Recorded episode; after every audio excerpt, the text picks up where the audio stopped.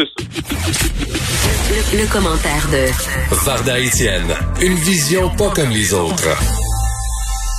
Salut Varda. Bon après-midi, Geneviève. Écoute, euh, j'étais emballée par ton sujet, pour être fort Ah oui? honnête. Là. Oui, euh, ben, c'est un sujet qui est pas le fun, euh, un peu déprimant, mais c'est parce que moi, je, j'étais une grande fan du livre Ces femmes qui aiment trop. Oui, moi aussi. Et l'autre fois, j'en ai relu des passages, puis je trouvais que ça avait bien vieilli. Mais euh, attends, c'est un livre qui t'a plu parce que tu te sentais interpellée ou parce qu'il y a des où tu voulais simplement t'informer ou Ah, mais je pense que toutes le les femmes se sentent interpellées euh, par la dépendance affective. Honnêtement, là. Absolument, absolument. Donc, tu vois, je, veux- je veux te parler de ce bouquin qui est, qui est quand même paru en 2010, qui a pour titre Vaincre la dépendance affective, qui a été écrit par Sylvie Tenenbaum, qui est une psychothérapeute depuis plus de 25 ans. Bon, là, j'entends déjà les gens dire, bon, pas un autre livre de psychopop. Non. C'est-à-dire que c'est de la psychopop. Ben oui, mais la non. psychopop, et non, exactement, parce que c'est très bien écrit. C'est un bouquin de 330 pages qui paraît aux éditions Albin Michel. Je l'ai dévoré, je te mens pas, Geneviève, en deux jours et demi. Je ne, écoute, je n'étais, j'étais incapable de le poser sur ma table de chevet au point où est-ce que j'ai, tu sais, moi, je suis quelqu'un qui consomme beaucoup de télévision et j'en, j'en ai pas consommé beaucoup euh, cette semaine parce que je voulais absolument euh, lire ce livre-là. Avoue que c'est rare que ça nous arrive maintenant, euh, Varda, d'être tellement absorbé euh, par un livre qu'on sacrifie des soirées. On dirait qu'on a perdu de l'attention collectivement. On est toutes TDAH. Ben, tu sais quoi, Geneviève? T'as tout à fait raison et je trouve ça vraiment, je trouve ça euh, navrant parce ouais. que oui c'est triste parce que toutes ces heures qu'on passe, sais, les yeux rivés sur notre écran, soit d'ordinateur ou de notre portable ou sa télé, tu te dis, à un moment donné c'est comme trop. Puis moi j'ai fait dernièrement et c'est là que j'ai décidé, bon, je me suis dit Varda, assez c'est assez.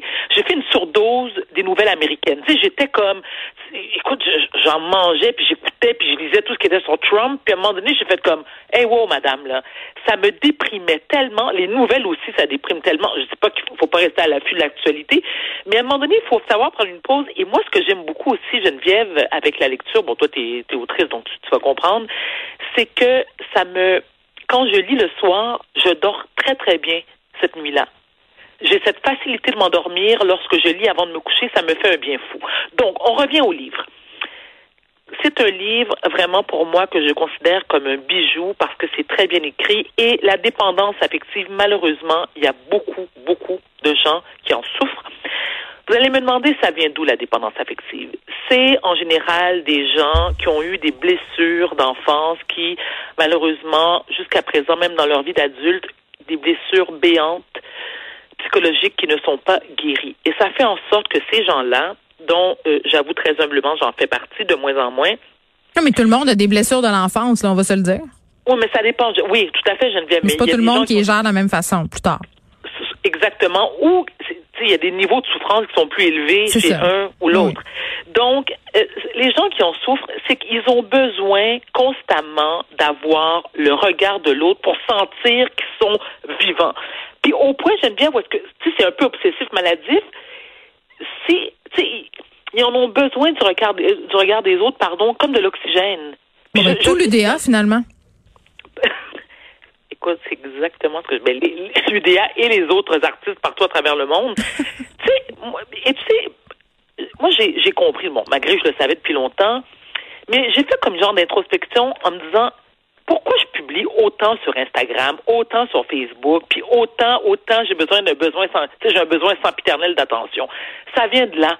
Parce que on a l'impression que le fait d'avoir des gens, surtout lorsqu'on est une personnalité publique, tu sais, des gens qui te disent ad nauseam, t'es belle, t'es fine, t'es belle, t'es belle, t'es fine, t'es belle.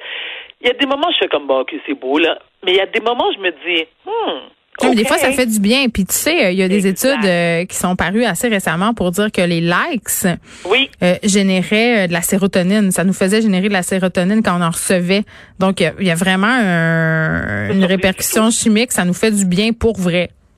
je ne suis pas du tout surprise et d'autant plus que, mais il y a, y une- il y a une grande tristesse là-dedans parce que si tu as besoin des likes ou le regard des autres pour te sentir valorisé, adulé, respecté, tu sais, clairement, tu as peu d'estime de toi et d'amour propre.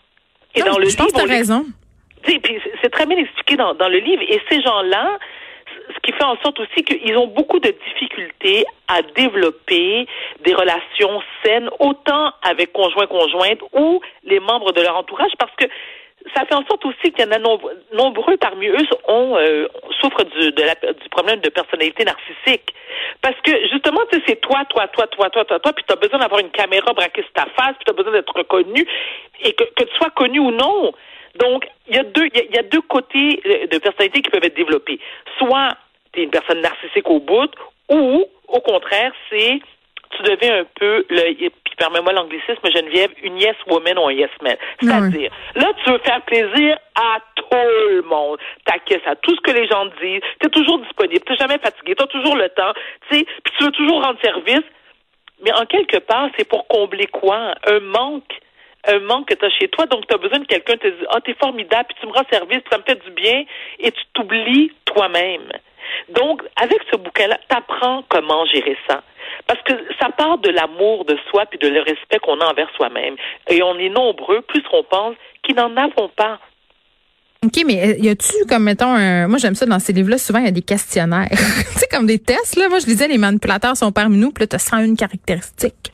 Là, t'en coches. Tu sais, y en a-tu? Non, non, non, ah. dans ce livre non. Ah, je suis déçue.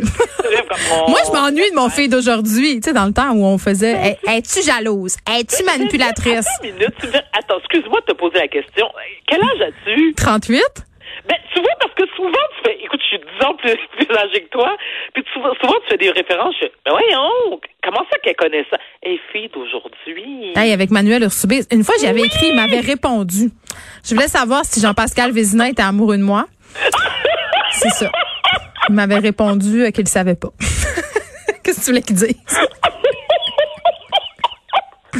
J'aimais beaucoup ça. Euh, j'aimais ça faire des tests. Je des fois, je fais des tests sur Internet le soir. là. C'est vraiment le fun. Il y en a plein des gratuits. Moi, moi je coche oui à tout. Êtes-vous jalouse? Êtes-vous possédée? Êtes-vous narcissique?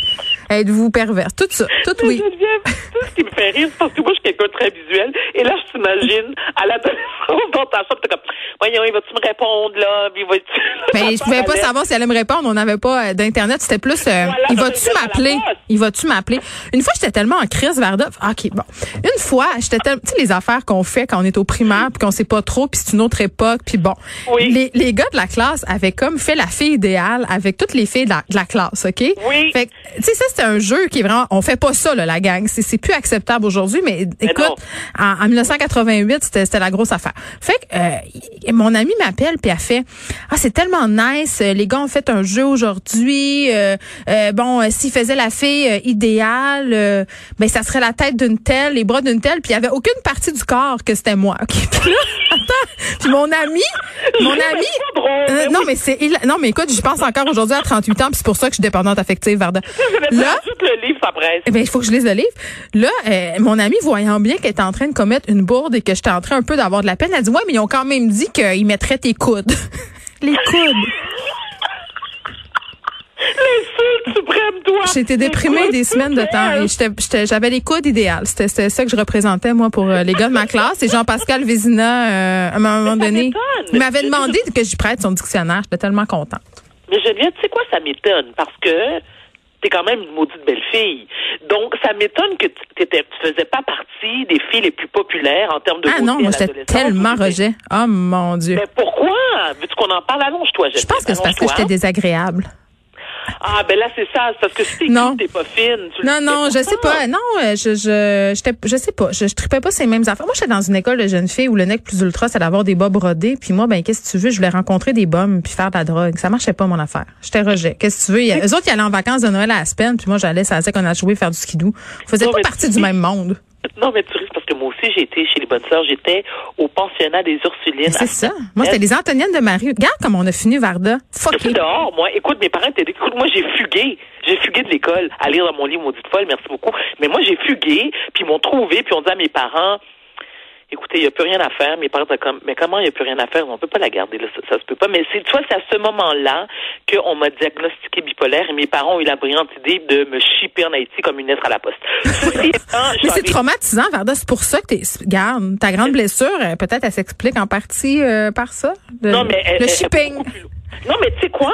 On en rit, mais ce que je voulais aussi dire euh, tout à l'heure, c'est que, en général, cette blessure, pardon, cette blessure de l'enfance, euh, a un lien direct. Mon Dieu, je que je deviens plus émotive, mais un lien direct sur les enfants qui, eux, ont été abandonnés très, très jeune. Moi, j'ai pas été abandonnée par mes parents. C'est-à-dire que ma mère a eu un postpartum vraiment, vraiment dégueulasse et j'ai été vivre chez ma grand-mère. Mais je pense, écoute, c'est ce que mon psychanalyste me dit, parce que je sais que je suis pas la seule qui a vécu ça, c'est pas que j'en parle c'était trop tôt, Geneviève.